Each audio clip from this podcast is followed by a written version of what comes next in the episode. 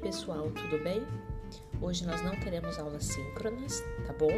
Então aproveite o momento da nossa aula para organizar as atividades pendentes de matemática e os alunos que não realizaram a avaliação no dia de ontem, dia 17 do 3, terá uma nova avaliação disponível a partir das 7h15 e vocês precisam finalizar e postar a atividade, a avaliação, né?